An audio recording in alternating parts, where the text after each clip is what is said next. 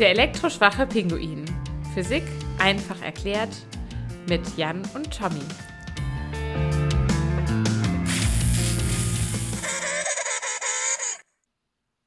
Herzlich willkommen zu einer neuen Folge der elektroschwache Pinguin. Beim letzten Mal haben wir uns mit dem Sonnensystem befasst und äh, mit den äh, neuen Planeten. Ähm, haben so zu jedem Planeten ein bisschen was erzählt. Und heute die Folge, die kann man gar nicht so unter einem Stichpunkt zusammenfassen, sondern wir haben so verschiedene Themen, die wir mal ankratzen wollen. Ähm, da wäre zum Beispiel, wie man Planetenlaufbahnen berechnet, äh, Planeten, die es nicht gibt, die man aber vermutet hat und dergleichen mehr. Ähm, Thomas, fangen wir doch mal an. Es gab mal einen Planeten namens Vulkan. Dann hat man entdeckt, dass der gar nicht da ist. Richtig. Ähm, du weißt ja, Mr. Spock kommt von einem Vulkan. Glaube ich. Korrekt. Ähm, und es gab tatsächlich einen Planeten, den man so genannt hat. Und der heißt Vulkan, weil der vor dem Merkur noch die Sonne umkreisen sollte. Und das wäre ein guter Name gewesen von den Bedingungen, die auf ihm dann geherrscht hätten, weil er ja noch näher als der Merkur dran ist. Wir hatten ja letztes Mal schon die wahnsinnigen Temperaturen da erwähnt, die es da gibt. Ja. Ja, aber die gibt es natürlich nicht, diesen Vulkan. Ja, das heißt, ähm, man hat den da einfach nur ähm, vermutet, weil es gut gepasst hätte? Oder hat man da irgendeine Grundlage? Hat man da irgendwas gesehen? Ja, es gibt ja mehrere Gründe, warum man einen Planeten irgendwo vermutet. Die einfachste Möglichkeit ist natürlich, dass man den am Himmel vorüberziehen sieht. Ja, so ein Lichtpunkt, Ja. der sich schneller bewegt. Vielleicht weißt du, dass Planeten, ähm, ich glaube auf Griechisch Wanderer bedeutet oder sowas ähnliches, auf jeden Fall was, was sich bewegt, im Gegensatz zu den Mhm. Sternen, die am Fix, die also Fixsterne genannt werden. Die bewegen sich natürlich auch ein kleines bisschen, aber im Prinzip sind die für uns an einer Stelle. Und dann gibt es ja, gibt natürlich Satelliten ähm, heutzutage oder äh, Kometen, Asteroiden, die, die man ähm, mit Planeten verwechseln kann. Wobei wir, Mhm. glaube ich, letztes Mal schon gesagt hatten, Asteroiden sind ja sehr klein. Äh, aber sonst unterscheidet die nicht viel von einem Planeten. Also Ja. ähm, da ist natürlich eine Definitionsgrenze so ein bisschen, aber ja, was man üblicherweise unter einem Planeten versteht, ist natürlich was Größeres. Also das ist natürlich die einfachste Methode. Und man hat natürlich noch andere Methoden. Vielleicht können wir da so ein bisschen historisch dran gehen, wie man überhaupt darauf gekommen ist, dass es den Planeten Vulkan gibt. Mhm. Ähm, es gab auch noch andere Planeten, die man vermutet hat. Äh, zum Beispiel Phaeton. Das ist ein Planet dann zwischen Mars und Jupiter. Okay. Zwischen Mars und Jupiter ist ja eine relativ große Lücke. Das hatten wir, glaube ich, letztes Mal auch so ein bisschen dargestellt mit den Zeiten. Genau, unsere kleine Zeitreise hatte da eine relativ große Pause. Ja, genau. Da kommen dann Gasplaneten dann. Und Isaac Newton hat äh, das, die Lücke übrigens schon mal erklärt, und zwar mit der göttlichen Vorhersehung, dass uns die großen Planeten die Bahn der Kleinen zu sehr gestört hätten. Deswegen ist da eine Lücke. Macht absolut Sinn. Und schon ist das erklärt. Ja. nee, tatsächlich hat man da ähm, auch, auch aus anderen Gründen noch nach einem Planeten gesucht. Äh, es gibt nämlich einen interessanten Zusammenhang. Ähm, das nennt sich die Titius-Bode-Folge. Und zwar, wenn man so die Planetenentfernungen sich anguckt, dann kann man mit den Zahlen ein bisschen rumspielen. Also wir hatten ja so ähm, schon gesagt, die Erde hat eine astronomische Einheit, das ist so die Ja. mittlere Entfernung. Venus 0,72, Merkur 0,39, Mars 1,5, Jupiter 5,2 und so weiter. Und Mhm. wenn man jetzt versucht, da irgendeine Gesetzmäßigkeit reinzubringen, dann klappt das ganz gut, indem man 4 plus 3 mal 2 hoch n die Formel sich hinschreibt. Also man fängt mit 4 an, plus 3 mal und dann 2 hoch n und das n steht dann jeweils für die, für die Zahl des Planeten. Also für Mhm. die Erde eine 1, für den Mars eine 2 und so. Und dann kommt man auf so einem, auf Werte, also muss man noch ein bisschen von der Einheit her gucken, aber ähm, man kommt auf jeden Fall in der, von den Verhältnissen her auf Werte, die relativ nah an den wirklichen Abständen sind. Also zum Okay. Beispiel Merkur hat 0,39, nach der Formel hat er 0,4. Mhm. Venus 0,72, nach der Formel 0,7. Okay. Ja, und Mars 1,52, nach der Formel 1,6. Der Jupiter ist sogar relativ exakt. Also die haben so Abweichungen von 2%, der Mars 5%, ansonsten recht genau. Und Mhm. da hat man natürlich gedacht, oh, das muss eine Gesetzmäßigkeit sein. Und zwischen Mars und Jupiter mit der Nummer 3 in der Formel, da fehlte Mhm. einer. Okay. Und da hat man gedacht, oh ja, da muss man natürlich ähm, einen finden. Also da fehlt ein Planet und da haben sich natürlich ganz viele Astronomen darauf gestürzt, wollten einen Planet entdecken. Da ist in übrigens so um Ceres, der Asteroid, äh, passt da ganz gut rein noch in diese Reihe. Der würde im Prinzip dieser Planet sein. Allerdings ähm, muss man dazu noch sagen, diese Formel gilt nur, wenn du bei Merkur minus unendlich einsetzt, statt minus 1. Bei Venus ist dann die 0. Und ja. äh, Neptun, den man dann später entdeckt hat, der passt überhaupt nicht rein. Der, der, der passt gar nicht in diese. Und das war dann so der Grund, also nachdem Neptun reingepasst hat, hat man gesagt, ach, äh, nee, das ist nur Zahlenspielerei. Ja. Aber in anderen Sonnensystemen, wo, die man ja mittlerweile kennt, hat man sich mhm. auch mal so diese Formel angeguckt und die passt überraschend gut bei vielen Sachen. Also ist schon interessantes, interessante Sache. Und es gibt auch tatsächlich so ein paar physikalische ähm, Gesetzmäßigkeiten, so Verhältnisse zum Beispiel. Äh, wir hatten ja so ein bisschen diese Resonanzsachen ne, mit Monden und Sternen, ja. äh, Planeten, also je nachdem, durch Gezeitenkräfte und ähnliche Sachen. Es gibt noch andere Resonanzen, die aus physikalischen Gründen da sind, damit das Ganze stabil läuft, sozusagen. Aber ansonsten ist das eher eine Zahlenspielerei. Gut, dass es in der Natur die eine oder andere Gesetzmäßigkeit gibt, die man nicht immer ganz versteht, ist irgendwie, ja, es ist halt einfach so. Ähm, ich kenne es aus meiner Schreinerlehre noch, äh, da gab es immer den goldenen Schnitt, mhm. äh, nachdem man ja auch fast alles irgendwie äh, sich hübsch rechnen kann quasi, beziehungsweise immer das, das äh, hübsche Optimum rausrechnen kann. Ja. Also das perfekt, das perfekte Gesicht passt äh, beispielsweise äh, in, ich weiß nicht wie vielen Permutationen genau in den goldenen Schnitt rein, also mhm. also die verschiedenen Abstände untereinander. Das ist schon faszinierend, ja. Ja, aber das ist ja auch eine mathematische Zahl, die relativ gut herleitbar ist, sagen wir mal. Das ist ja nichts irgendwie völlig Zufälliges in dem Sinne. Ja. Und ähm, so ist das ja auch mit anderen Sachen. Und wie du schon sagst, äh, natürlich sucht man nach diesen Gesetzmäßigkeiten. Und was man aber in der Wissenschaft versucht, ist dann wirklich auch ein Gesetz dahinter zu entdecken. Also nicht nur die Formel, sondern warum gilt denn diese Formel? Mhm. Ähm, in gewisser Weise zumindest. Und die Formel ist einfach schön, weil sie mathematisch passt, aber du kannst natürlich für gewisse Zahlenfolgen immer eine Formel finden, die machst du immer komplizierter, irgendwann passt sie. Ist halt die Frage, ja. ist das jetzt, wie, wie lange ist das noch Zufall? Ja, und ähm, wenn man dann irgendeine Herleitung hat aus einem einfachen Gesetz, die dann daraus resultierende Formel ähm, dann auch noch passt, dann ist das natürlich was anderes. Mhm. Da kommen wir dann auch so ein bisschen in, in die Richtung, wie eigentlich die Planetenbahnen so zu berechnen sind. Der vielleicht kennst du den Kepler, den hatten wir letztes Mal schon. Ja. Der hat nämlich zum Beispiel auch mal angefangen. Ähm, diese, diese Abstände sind ihm auch aufgefallen. Und dann hat er äh, die von Merkur, Venus, Mars, Jupiter, Saturn und so, die, die fünf Planeten, hat er mit den fünf Oberflächen der platonischen Körper versucht zu erklären. Das hat so ein bisschen was mit Esoterik zu tun, würde man heute sagen natürlich. Mhm. Weil er sagt, ach ja, ähm, die Umlaufbahn des Saturns ist dann so, ein, so eine Kugel, so. Noch nicht als Ellipse, der spät, kam später zu den Ellipsen. Ist eine Kugel. Ja. Und die umschließt einen Würfel und der Schl Würfel umschließt eine Kugel, ähm, das ist eine Jupiter. Und diese Kugel umschließt ein Tetraeder und in einem Tetraeder mhm. ist dann wieder und so, ne? so geht das fort.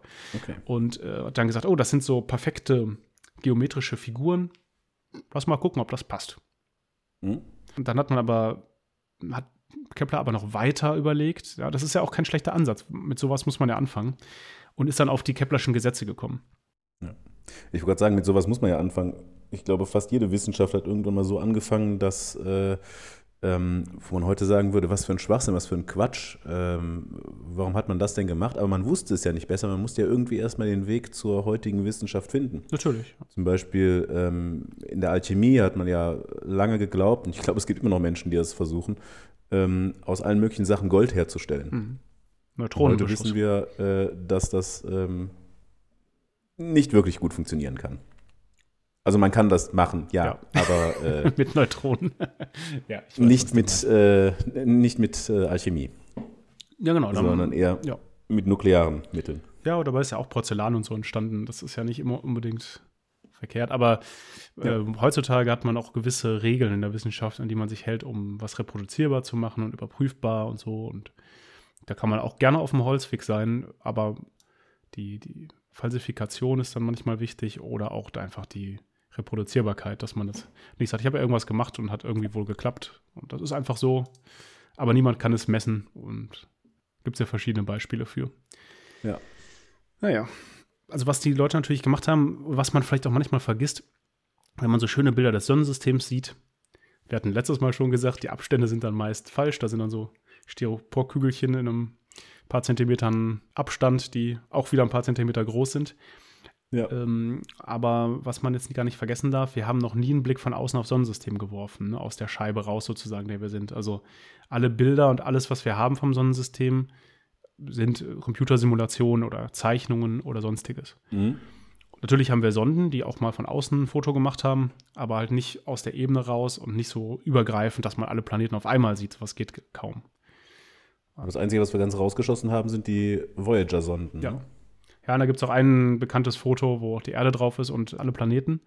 Aber das ist, wenn man sich das jetzt so toll und bunt und schön vorstellt, ist, ist das unter Umständen für Leute enttäuschend. Da hast du halt kleine Pünktchen. Dann steht ein Pfeil daneben, das hier ist der Jupiter und hier, das ist die Erde. Und äh, du siehst halt nur irgendwelche kleinen Punkte von der Seite.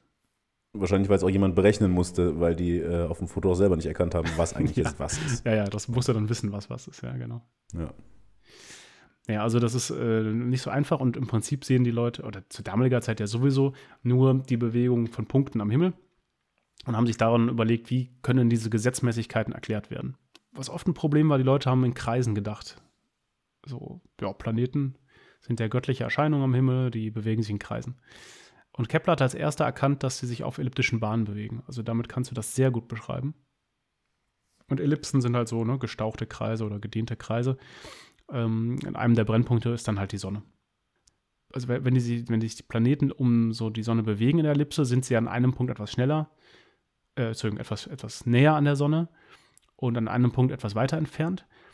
Und das zweite Gesetz sagt im Prinzip, wie schnell die Planeten dann sozusagen sind. Und das könnte man so beschreiben, wenn du von der Sonne zum Planeten so ein, dir aufmalst auf ein Blatt Papier und eine Linie ziehst, Mhm. dann überstreicht dieser Strahl, diese Linie, in gleicher Zeit gleich große Flächen.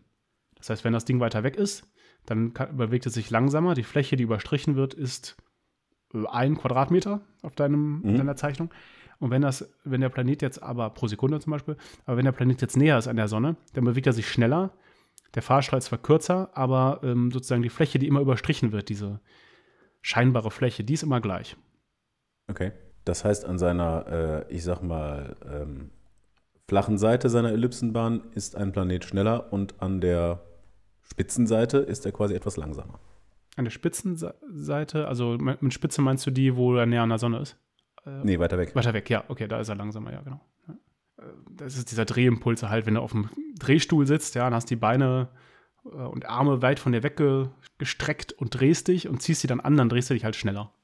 Ja. ja das ist so irgendwie das Gleiche. Äh, Und das dritte Keplersche Gesetz, das hatten wir letztes Mal auch schon, die Quadrate der Umlaufzeiten zweier Planeten. Also wenn du anguckst, wie lange brauchen die, quadrierst das, dann sind die immer proportional zu den dritten Potenzen der Ellipsen. Also der, der, der Entfernung, der Halbachsen der Ellipsen. Also beim Kreis wären das ein Radius. Ja, je größer der Radius, umso länger ist die Umlaufzeit. Und zwar ähm, das eine hoch drei, das andere hoch zwei. So, das ist ein schönes Gesetz, das hat er halt äh, herausgefunden und das gilt auch so. Und mit diesem Gesetz konnte man dann relativ ähm, gut Dinge beschreiben. Aber Mhm. Newton hat dann ein Gravitationsgesetz draus gemacht. Und vielleicht kennst du die Geschichte mit dem Apfel. Ja. Weißt du noch, was das, äh, wie die Geschichte war? Ich glaube, die gibt es auch in äh, verschiedensten Versionen. Mhm. Ähm, die eine sagt ja, dass er den Apfel nur beim Fallen beobachtet hat und die andere sagt irgendwie, dass er ihn auf den Kopf bekommen hat ähm, und er dabei den, den äh, genialen Gedanken hatte. Weiß der Teufel, wie genau das gewesen ist. Und welchen Gedanken hatte er? Weißt du das? Äh, dass es eine Anziehungskraft gibt. Ja, genau. Also äh, das mit dem Apfel ist mal so ein Vergleich, um zu zeigen, dass irgendwas auf der Erde runterfällt, hätte auch ein, ein Bierkasten sein können. Nein, kein Bierkasten. Ne, aber ein Apfel ist schön rund und hält man in der Hand, wirft den hoch oder er fällt vom Apfelbaum auf den Kopf. Ähm, und das soll einfach nur zeigen, Kepler hat gezeigt, dass diese, wie sich die Bahnen im Prinzip beschreiben lassen. Mhm. Und zu der Zeit war das aber auch noch so, das sind himmlische Sphären, da funktioniert das so und so. Hier auf der Erde gibt es ganz andere Gesetze. Das ist völlig voneinander getrennt.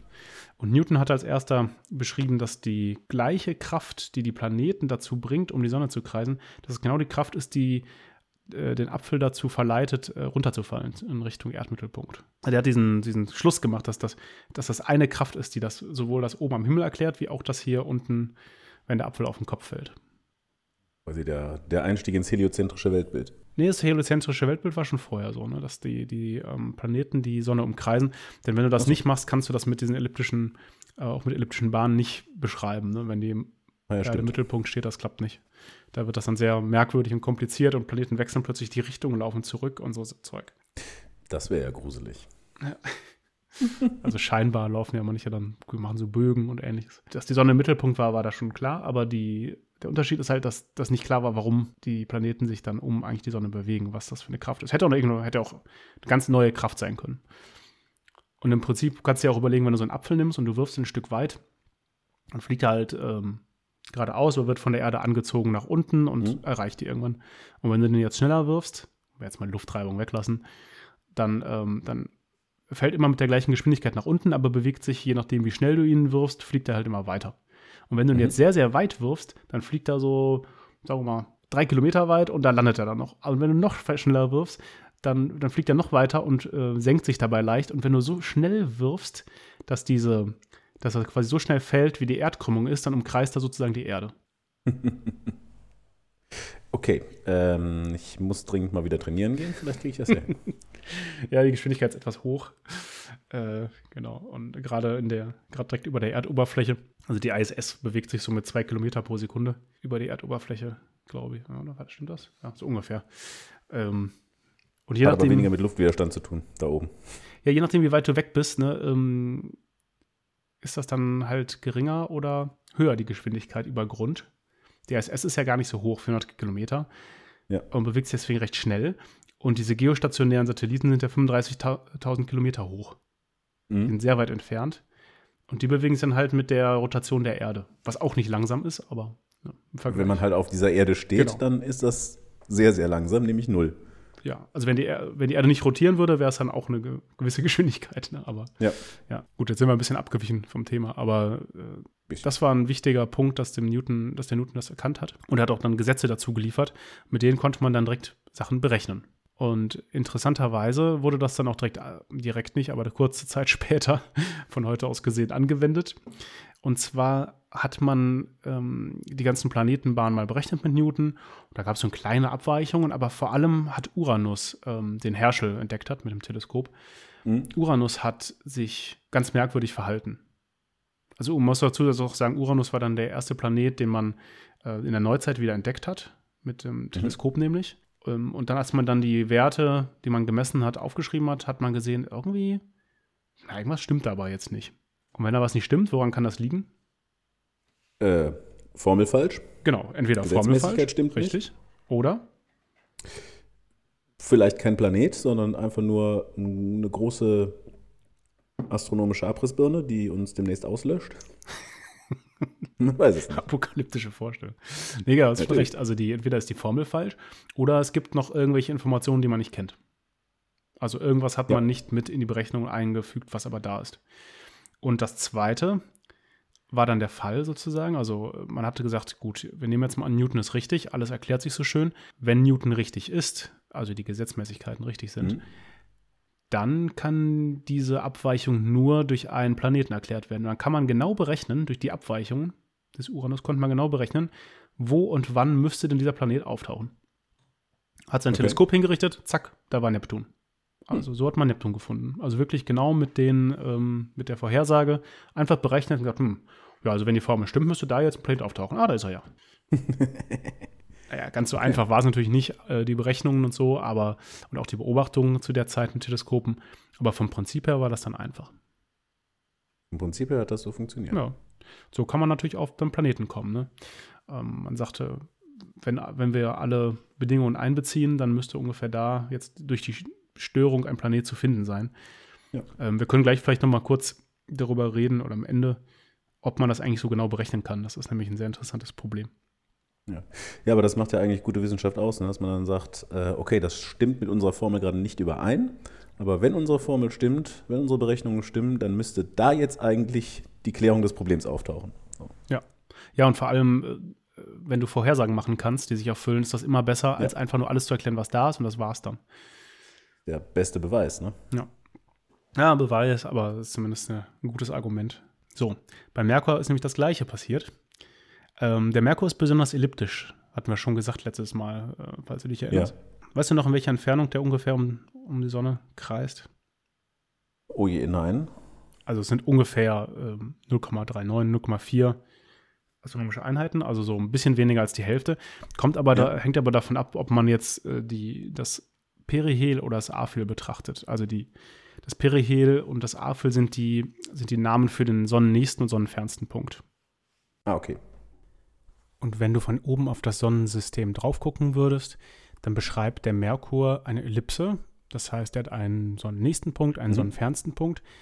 Und diese Ellipse dreht sich sozusagen. Also dieser no sonnennächste Punkt ist nicht an der gleichen Stelle, sondern die Ellipse rotiert langsam um die Sonne rum, sozusagen. Verstehst du, was ich meine? Ah, okay. Das heißt, das sieht, ähm, die Eltern unter den Zuhörern werden das noch kennen. Es sieht so ein bisschen aus wie das, was der Spirograph früher gemacht hat. Ja. Sowas auch in der Kindheit. Äh, Dieses äh, gelochte Zahnrad-Dingsy, wo ja. du dann deinen Stift durch so ein Loch durchgeschoben hast und dann bist du halt so, ja, ähm, genau. in diesem Zahnrad-Dingsy in einer größeren Scheibe rundgefahren mhm. und hast dabei quasi immer wieder Kringel gemacht. Ja, ja, ja, doch, ich kenne das. Das heißt, im Prinzip müsste sich der Planet dann ja auch so kringelmäßig bewegen. Ja, wenn du sozusagen absolut guckst. Sich die Ellipse immer wieder verändert. Ja, ja, ja, genau. Ja, das sind so ähm, Radbahnen. Also wandert die Ellipse quasi äh, um die Sonne. Ja, genau. Die Ellipse dreht sich so ein bisschen ja, um die Sonne. Haben wir in, in, in, Mathe auch mal berechnet in der Uni, solche Bahnen immer. Äh, genau, also es dreht sich darum, dass das Perihel, das, das bleibt halt nicht am gleichen Ort sozusagen. Ne? Natürlich bewegt sich die Sonne auch in der Galaxis und so, aber im Verhältnis zu den anderen Planeten dreht sich das Ding. Und das kann man ausrechnen mit den Gesetzmäßigkeiten, die Newton uns gegeben hat. So eine Drehung dauert so 225.000 Jahre, ne, bis das einmal rum ist. Okay. Also das ist äh, nicht so viel. Äh, man kann das aber auch mit Bogensekunden vergleichen. Ne? Also wenn du, vielleicht kennst du Bogenminuten, Bogenstunden, also 360 Grad, ne, der Himmel, das ist dann Stunden und davon 60. Minute, 60 Sekunde. Ist aber auch egal. Also ich sage jetzt einfach irgendwelche Werte. Äh, dieser, dieses Perihel, Perihel verändert sich um 500 44 Bogensekunden pro Jahrhundert. Und wenn man das ausrechnet, dann sollen es aber eigentlich nur ungefähr 500 Bogensekunden sein. Jetzt kann man sagen, ja. boah, naja, ist da halt eine Änderung, ähm, auch egal. Aber das hat natürlich die Leute sehr gefuchst, so von wegen gedacht, das kann doch nicht sein. Das irgendwie, die Bahn ist nicht so, wie wir denken. Da muss man auch so Sachen vielleicht mit einbrechen, dass die Sonne ein bisschen abgeflacht ist durch die Rotation, ähnliche Sachen. Wurde aber alles mit einberechnet, ist immer noch falsch gewesen. Und Merkur ist also sozusagen schneller, als er hätte sein sollen. Er bewegt sich mhm. schneller, so als ob er auf einer kleineren Kreisbahn, also Ellipse ist, als er eigentlich ist. Und 100 Jahre vorher hat man ja ähm, Newton benutzt und hat gesagt, ah, Moment, dann haben wir nicht alle Infos. Das gleiche hat man jetzt auch gemacht und ist mhm. darauf gekommen, dass es einen Planeten Vulkan gibt. Mhm. Dann äh, ist äh, das Problem ist so ein bisschen, der muss auf der Innenseite des Merkurs laufen, denn die Bahn ist ja sozusagen kleiner also ja. der ist ja schneller. Wie kann man so einen Planeten, der nah an der Sonne ist, entdecken? Oder kannst du dir vorstellen, was das Problem ist? Ja, das Problem ist halt, dass äh, ein Planet, der zu nah an der Sonne ist, der quasi nur ja, vor der Sonne sichtbar ist, ähm, den kann ich ja nicht sehen, weil er eigentlich von der Sonne überstrahlt wird. Ja. Also der ist genau, der ist immer nur sichtbar, wenn die Sonne auch da ist. Ne? Also nicht nachts zum Beispiel schön leuchtend. Ja. Äh, oder nur ganz kurz vor Sonnenuntergang, ne, nach Sonnenuntergang oder vor Sonnenaufgang. Aber noch innerhalb der Merkurbahn ist halt sehr nah. Und wie du schon gerade gesagt hast, man kann den dann zum Beispiel sehen bei einer Sonnenfinsternis. Und er wurde auch gefunden, tatsächlich. Mehrfach. Mhm. Allerdings, das Problem ist zu der Zeit, es gibt natürlich Sonnenflecken, die man leicht verwechseln kann. Mhm. Und man ja. muss auch daran denken, es gibt da nicht einfach so eine Fotografie. Die Leute haben nicht ihre Digitalkamera rausgeholt und mal schnell ein Foto gemacht und das abgeglichen, sondern gesagt, ich habe das gesehen. Genau, vieles mit dem Auge passiert. Viele Leute haben ja. einfach so in die Sonne geblickt, ohne Schutz. Mhm. Oder teilweise auch durch Teleskope zu der Zeit. Mhm. Was Noch man besser. nie machen sollte. Das brennt einem direkt die Netzhaut weg. Ähm, aber auch so äh, waren die Sicherheitsvorkehrungen nicht so hoch. Kann sich vorstellen, dass man da nicht so gut sich konzentrieren kann. Teleskopfehler gibt es dann aber auch noch. Also der wurde oft gesehen, aber eigentlich gab es ihn gar nicht. Ja. Und er wurde noch bis Anfang des 20. Jahrhunderts gesucht. Was ist jetzt die Lösung von dem Problem, äh, wenn es den Planeten nicht gibt? Formel ist falsch. Formel ist falsch, richtig. Es hängt ja so ein bisschen davon ab, die Formel ist falsch, kann man natürlich so sagen und stimmt auch, aber die Formel ist halt in gewissen Grenzen nur richtig. Und wenn du jetzt sehr nah an der Sonne bist, hast du eine sehr hohe Gravitation da. Mhm. Und da braucht man tatsächlich relativistische Effekte. Das hat natürlich die Leute total genervt. Man kann diesen blöden Vulkanplaneten nicht finden. Irgendwas stimmt hier nicht. Bis dann Einstein seine Relativitätstheorie vorgestellt hat. Und dann konnte man plötzlich, ich glaube 1915 hat man das dann berechnet, und plötzlich hat es genau in die Messung gepasst. Also gar keine Ja, macht Abweichung alles mehr. einen Sinn. Und wie gesagt, das gilt natürlich auch, ähm, das Newtonsche Gesetz ist natürlich auch falsch in Anführungsstrichen für die anderen Planeten. Aber Mhm. da fällt es nicht so auf. Da sind die Abweichungen dann so klein, dass, dass es wirklich in der Messungenauigkeit untergeht. Ah, okay. Das heißt, ähm, da ist dann, ist dann der ähm, Fehler in Anführungszeichen äh, so klein, dass er eigentlich nicht mehr ins Gewicht fällt. Ja, genau. Die, oder man könnte sagen, die Abweichung zwischen den beiden Formeln ist klein und je näher du der Sonne kommst, umso größer wird die. Kannst du dir mit deinem relativistischen Grundwissen erklären, warum die Merkurbahn kleiner oder schneller ist? Nee, äh, es ist tatsächlich von der Idee her gar nicht so schwierig. Äh, weil er wesentlich stärker als seine Geschwisterplaneten von der Gravitation der Sonne beeinflusst wird. Ja, richtig. Es gibt ja immer diesen Vergleich mit dem Gummituch. Ich weiß nicht, ob du das schon mal Mhm. kennst. Legst du Ja. ein großes Gummituch so einen schweren Ball in die Mitte, das ist die Sonne. Und wenn du dann kleine Kügelchen hast, dann laufen die quasi um die Sonne rum. Ne, weil, weil die quasi gerade auslaufen wollen und werden da Bis sie hineinstürzen. Ja. Wenn sie keine Geschwindigkeit haben, keinen Drehimpuls, stürzen sie hinein. Und jetzt ganz doof gesagt, wenn du diese Bahn in der im zweidimensionalen ganz normal betrachtest, die Merkurbahn, und jetzt machst du dieses Loch äh, oder diese Vertiefung in die, dieses Gummituch, dann ist es quasi, wird quasi dieser Kreis geschrumpft. Mhm. Ja, der, der zieht sich so ein bisschen zusammen nach unten. Also im Prinzip wird die, wird die Bahn, wird der Raum so gekrümmt, dass die Bahn dann etwas kleiner wird und dann dreht sich schneller so die Richtung. Okay, das heißt, der arme, der arme Merkur leidet quasi darunter, dass er so nah an, an der Sonne rumkreist. Ja, er leidet ja eher durch die Temperaturen und ähnliches. also. Aber tatsächlich, ähm, das sind halt kleine Abweichungen natürlich nur. Ähm, aber wenn man eine Sonde dahin schickt zum Merkur, dann muss man das tatsächlich mit einberechnen. Wenn du einfach nur Mhm. normal berechnest, dann kommt die eventuell nicht an. Oder zerschellt oder was auch Schickt sie immer. doch nur in die Sonne. Blöd. Ja. Ja, genau. Muss, äh, für den Messenger, der zum Merkur geschickt wurde, musste man das machen. Mhm. Ja, also heute wissen wir, es gibt keinen Planetenvulkan. Das Einzige, was es vielleicht gibt, sind noch Vulkanoide. Das sind keine Reptilien, die in, in, in Abwasserkanälen wohnen, sondern äh, so hypothetische Planetoide, ähm, also hießen die früher, also so ganz kleine Gesteinsbrocken. Man ist sich aber relativ sicher, dass die nicht viel größer als sechs Meter sein können, sonst hätte man sie schon gefunden, die Okay. im Inneren der Merkurbahn kreisen. Also vernachlässigbar, würde man sagen. Das heißt, die müssen aber echt sackschnell sein, wenn die nicht in die Sonne stürzen, ne? Die müssen sehr schnell sein, richtig. Ja, Verrückt. Ähm, Uranus hat immer noch Störungen übrigens. Man hat jetzt mit Einstein nachgerechnet. Man hatte ja Neptun Ja. schon gefunden. Ne? Trotzdem, Ja. irgendwie so ganz hat es noch nicht gepasst. Und da gibt es dann Leute, ich, die haben dann Pluto entdeckt. Ah, das heißt, der wackelt da auch noch drin rum. Clyde Tombaugh ähm, hat Pluto entdeckt. Und ab 1957 ähm, hat man dann noch mal den Himmel so ein bisschen durchmustert und irgendwann festgestellt, oh, Pluto ist doch ein bisschen zu klein. Der wurde ja dann Okay. direkt der, äh, der neunte Planet im Sonnensystem. Ja. und wurde auch erst 2006 dann wieder entplanetisiert, wenn es das Wort gibt. Oder zwergplanetisiert. Aber zu der Zeit äh, war es noch ein Planet, aber viel zu klein. Ähm, Und wie gesagt, sieben- 1957 hat man da mal so eine Durchmusterung gemacht, 18 Jahre lang, und gesagt, nee, das irgendwie, das stimmt ja nicht ganz. Also irgendwas ist da noch. heißt, man, man ist die ganzen Planeten nochmal durchgegangen und hat nochmal so ein bisschen nachgerechnet Mhm. mit den damals aktuellen Methoden und hat gesagt, oh, da ist irgendwo immer noch ein Fehlerchen drin. Und daraufhin hat man gesagt, oh, da muss es Planet X geben, den zehnten Planeten. Wow. Also auch Neptun hatte, ähm, nicht nur Uranus, also Neptun vor allem hatte auch noch Bahnungenauigkeiten, die haben nicht so ganz mit den Messungen gepasst, äh, mit den Berechnungen gepasst. Das Problem hat sich aber gelöst. Und zwar interessanterweise einfach dadurch, dass die Voyager-Raumsonden ja nah vorbeigekommen sind, haben nochmal nachgemessen, Mhm. Neptunmasse neu berechnet. Oh, alles passt doch ganz genau. Okay. Planet X ist wieder verschwunden. Sozusagen. Hat sich Verschluckt worden. oder ins Vakuum aufgelöst. Ja, und dann kommt ab und zu mal wieder der zehnte Planet. Ähm, 2004 wurde Setna gefunden. Die hatten wir, das ist so ein Asteroid, den hatten wir letztes Mal schon, ziemlich groß. Hm? Ähm, der war dann kurz der zehnte Planet. Ah, Und dann kam Eris 2005, der war dann der elfte Planet. oder auch vielleicht auch zehnter Planet, je nachdem. Und dann haben wir gesagt, hm, jetzt kommen die ganzen Asteroiden, werden alle Planeten, also nehmen wir Pluto auch raus. Und dann gibt es nur noch acht. Okay. Man hat ja immer gewisse Messungenauigkeiten. Mhm. Und man kann natürlich auch überlegen, ob es nicht weitere Planeten gibt. Ähm, Durchaus legitim Ja. zu überlegen, ja.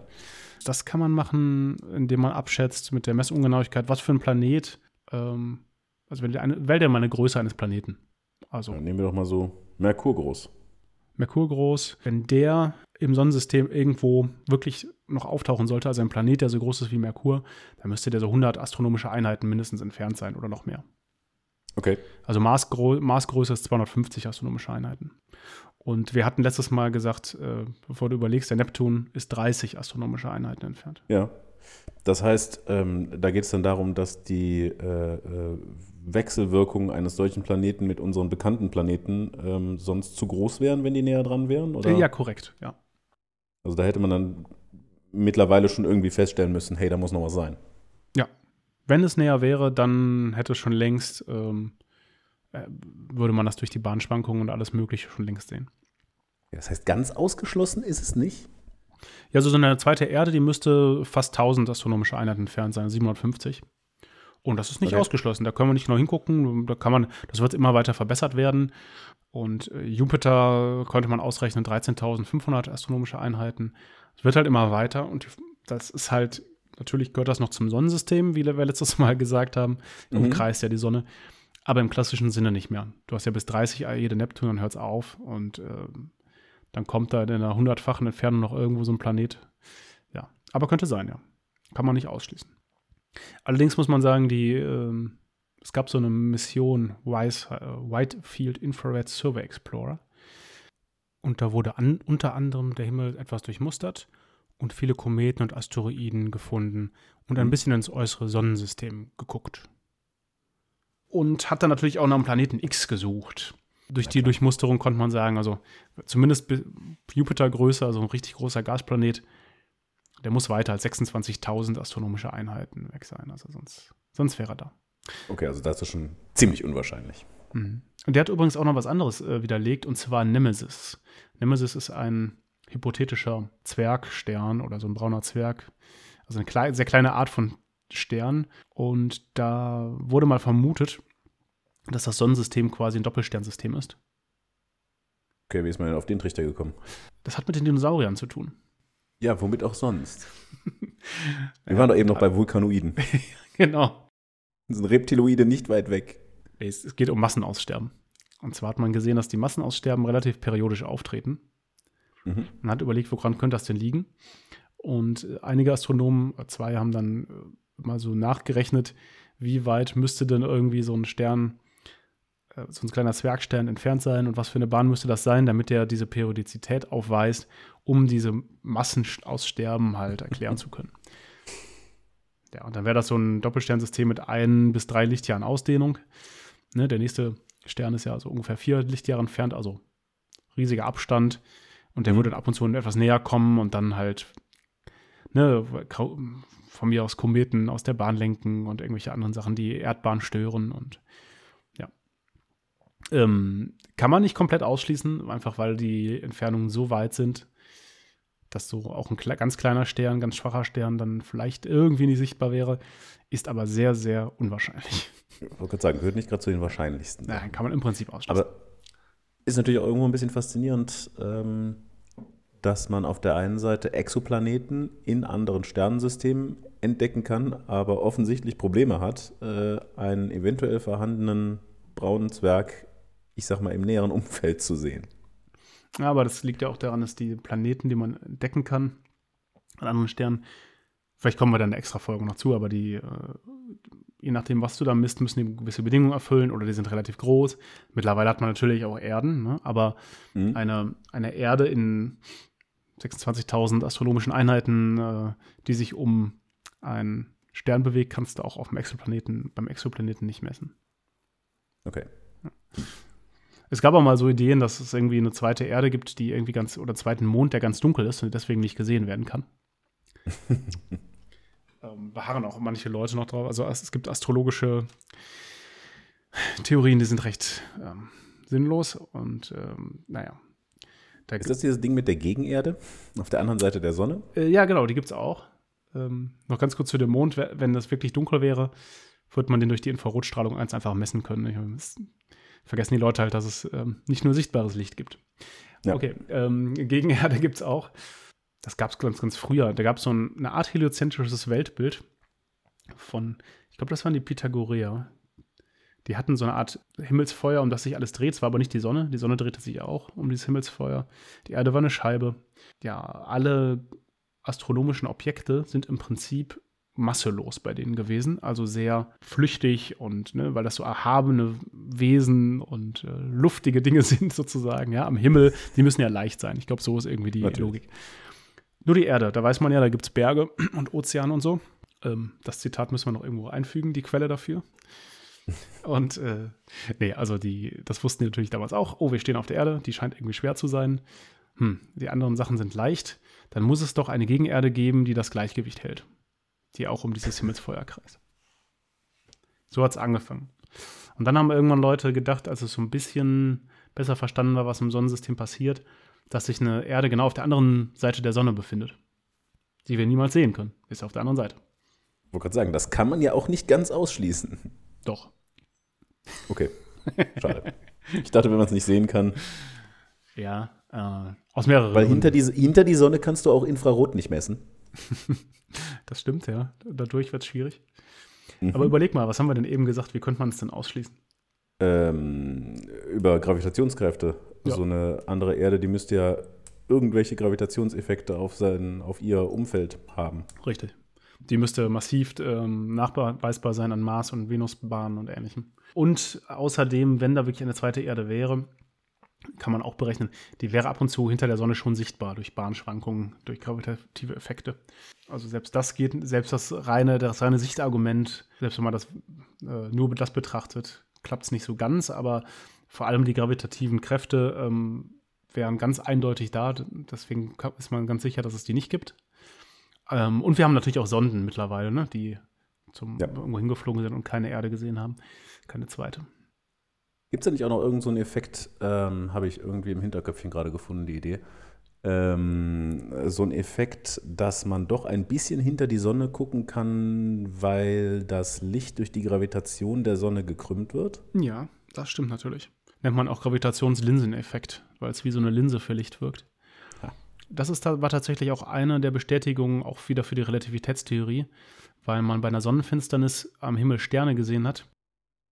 Da gab es extra Ex- Expeditionen, die in entlegene Weltregionen gereist sind, um das zu messen, äh, weil man Sterne gesehen hat, die eigentlich hinter der Sonne sein sollten. Und die tauchen Ah, dann okay. plötzlich rechts davon auf. Das sieht natürlich nur so aus, weil Hm? wenn du dem Lichtstrahl folgst, dann wird er um die Sonne abgebogen und eigentlich sind die Sterne doch Mhm. dahinter, aber Ja. genau das. das Konnte man passiert. aber dank der Relativitäts Relativitätstheorie berechnen. Und das ist auch wieder dieser Effekt, dass du so eine Art Mulde hast, wo das Licht dann reingeht und dann wie so ein Minigolfball, der in so ein so knapp an so einem Loch vorbei rollt. Kennst du das und macht so eine Kurve? Ja, ja, ja, ja. Nur mal reingeguckt. Ja, so in der Art. Ähm, Ja. Bisschen weicher sozusagen. Aber ja, Hm? genau. Aber das würde bei so einer Gegenerde nicht alleine reichen, das zu sehen. Okay. Würde Geht nur für weit entfernte Dinge. Ja, das Problem ist so ein bisschen noch, ähm, was ich eben schon mal erwähnt habe, diese ganzen Berechnungen sind schön und gut, aber die sind gar nicht so einfach, weil die genauen Bahnen eigentlich, die können eigentlich nicht berechnet werden. Und zwar ist das Interessante, wir haben ja diese Gesetzmäßigkeiten, auch von Newton und so. Und wenn Mhm. du jetzt nur die Sonne und die Erde anguckst, ist das komplett berechenbar, also analytisch, wie man sagt. Das heißt, du, du kannst die Gleichungen aufschreiben und du kannst die mathematisch lösen, hast dann am Ende eine Formel, wo du eine Zeit zum Beispiel reinsetzt und dann hältst du genau die Koordinaten, wo was wann ist. Ja. Das ist eine analytische Lösung. Wenn man jetzt aber drei Körperproblem, äh, drei Körper hat, das nennt man auch das Drei-Körper-Problem, also allein der Mond dazu, oder ein, Mhm. ein Stück Sahnetorte, was die Erde umkreist, das ist völlig egal im Prinzip mathematisch, wie groß das ist, ja. Mhm. Ähm, natürlich, je kleiner das ist, umso unwichtiger ist es. Natürlich. Also wenn du drei Objekte betrachtest, dann ist das mathematisch schon nicht mehr analytisch lösbar. Weil das, weil das zu komplex wird, weil das zu. Ja, das wird zu komplex. Das sind, ähm, sind Integrale, die sich nicht mehr so einfach bilden lassen. Da gibt es auch einen Beweis zu, dass das nicht geht vom Poincaré. Also wurde Okay. mal ein Preis ausgeschrieben, wer, wer das lösen kann oder wer ähnliche Sachen lösen kann. Ähm, der, der, kriegt halt Preisgeld und ähm, mhm. Poincaré hat nachgewiesen, analytisch geht es nicht. Preisgeld war ausgeschrieben für, für eine generelle Lösung, aber er hat zumindest nachgewiesen, dass es analytisch keine Lösung gibt und hat dann auch das Preisgeld gekriegt. Ähm, das ist eigentlich auch eine ganz interessante Geschichte. Er hat das irgendwie, er hat ziemlich viele Fehler eingebaut in seine, in seine Berechnungen und hatte immer weiter und es waren dann 150 Seiten und die Jury hat das erstmal nicht verstanden und dann nochmal nachgefragt, mhm. er muss dann nachbessern und da wurde das schon gedruckt und dann hat er auf eigene Kosten es nochmal neu drucken lassen, was teurer war als das Preisgeld und so. Also irgendwie war ein bisschen durcheinander. Aber im Prinzip durch diese ganzen Überlegungen hat sich da die Chaostheorie draus gebildet, wie man sie heute oft nennt. Ah, okay. Na, also, das heißt, kleine Störungen von einem System können zu großen Änderungen führen, theoretisch. Mhm. Aber auch die Chaostheorie hat Gesetzmäßigkeiten. Und du kannst abschätzen, dass das äh, Planetensystem, wenn jetzt nichts von außen kommt, ähm, über die nächsten Milliarden Jahre eigentlich recht stabil ist. Mhm. Ja, das kann man gut abschätzen. Aber man kann es nicht genau berechnen. Und das, es gibt zwar so Lösungen, aber es sind dann so unendliche Reihen. Wie, wie, weiß nicht, vielleicht kennst du das, wenn man Pi beschreibt, kann man auch so eine unendliche Reihe bilden und oder E, also diese ganzen mathematischen ja. Zahlen. Das ist nichts Außergewöhnliches ja. in der Mathematik, aber diese unendlichen Reihen, die man da hat, man nennt das, die konvergieren recht schlecht. Also die, musst du sehr lange, sehr lange berechnen, bis du an irgendwas, eine fünftige Näherung kommst. Du hast quasi immer mehr Terme, die dazu addiert müssen, werden müssen. Und je mehr du addierst, umso genauer wirst du. Aber damit das einigermaßen eine gute Näherung ist, musst du da 10 hoch 8 Millionen Terme erstmal addieren und dann ist das auch nur für einen kleinen Zeitmoment und dann musst du diesen Moment wieder nehmen und dann nochmal das Gleiche tun. Ne? Und, okay. und das ist dann nur mit drei Körpern und dann hast du natürlich noch ganz viele Planeten im Sonnensystem und Asteroiden. Die Planeten haben Monde, ja. dann haben wir noch einen Asteroidengürtel. Richtig. Und dann werden es auf einmal sehr, sehr, sehr, sehr viele kleine Objekte. Und das mit Billiarden von Objekten zu machen, das geht eigentlich nicht. Nichts vergessen, das Sahnestück, was um die Erde geht. das Sahnestück. Ja, das ist mir so rausgeflutscht. Als Vielleicht, weil ich Hunger habe. Naja. Hm, ja. Möglich. Ja, es gibt halt ähm, noch, noch andere Planeten, die irgendwie mal vermutet wurden, aber das, was wir heute so benannt äh, haben, das sind so die interessantesten. Und ja, vielleicht gibt es ja draußen noch einen anderen Planeten. Ähm, vielleicht gibt es auch Planeten, die frei umherfliegen, also ohne Sonne. Ne, du kannst ja durch so einen gravitativen Wechselwirkung kannst du so einen Planeten aus dem Sonnensystem auch rauskicken. also wenn der wenn zum Beispiel die Erde dem, Jupiter zu nahe kommen würde, ne, dann kann es ja sein, dass der angezogen wird, ihn aber nicht trifft, nicht kollidiert, sondern ne, wie beim Minigolf, whoop, so eine Kurve macht, wegbeschleunigt wird ja. und dann fliegt sie einfach so durchs All. Ne? Sowas könnte auch sein. Das ist so ein Effekt, mit dem man auch schon mal, äh, ich meine auch die erste Mondmission vom, von der Erde wegbeschleunigt mhm. hat, dass man die einmal um diese, um, um den, äh, Quatsch, um die Sonne, um die Erde rumgeschickt hat und dann quasi aus dieser Drehbewegung rausgeschossen hat, oder? Ja, eher so die Voyager-Sonden zum Beispiel ja. um den Jupiter herum. Ähm, das macht man häufiger in der Raumfahrt. Hast du dir schon mal überlegt, wie das genau funktioniert, dass die beschleunigt werden? Äh, nö. Also du bist ja, ähm, du kommst ja auf den Planeten, fliegst ja zu, okay? Aber dann fliegst du auch wieder weg. Hm? Also eigentlich könnte man ja sagen, ja, da muss ja die Nettokraft null sein. Theoretisch ja. Ja. Sollten wir in einer anderen Folge klären. Da machen wir, glaube ich, mal eine eigene Folge raus. Ist aber wirklich interessant, weil äh, ich habe ganz am Anfang auch nie Gedanken darüber gemacht, so ja, wird beschleunigt. Also Moment, man kann nämlich damit auch abbremsen. Na, hängt von, einfach von den Relativgeschwindigkeiten und so auch ab. Aber wir können generell mal über so ein paar äh, Weltraummissionchen reden. Voyager-Sonden oder so. Das wäre auch interessant. Ja, deswegen haben wir die heute auch nur kurz äh, angekratzt und nicht weiter ausgeholt bei den Voyager-Missionen. Wobei die ja eigentlich sehr, sehr interessant sind. Ja, auf jeden Fall. Sehr interessant haben ja auch schon mehrfach das Sonnensystem verlassen. Je nachdem, was man so Sonnensystem beschreibt. Jede, jede fünf Jahre kommt wieder die Nachricht. Jetzt haben sie das Sonnensystem verlassen. Okay, aber ähm, es ist, glaube ich, einigermaßen klar geworden, warum es zum Beispiel einen Planeten Vulkan nicht gibt oder was mit Planet X so ist. Dass der, wenn dann weit draußen sein müsste und so weiter.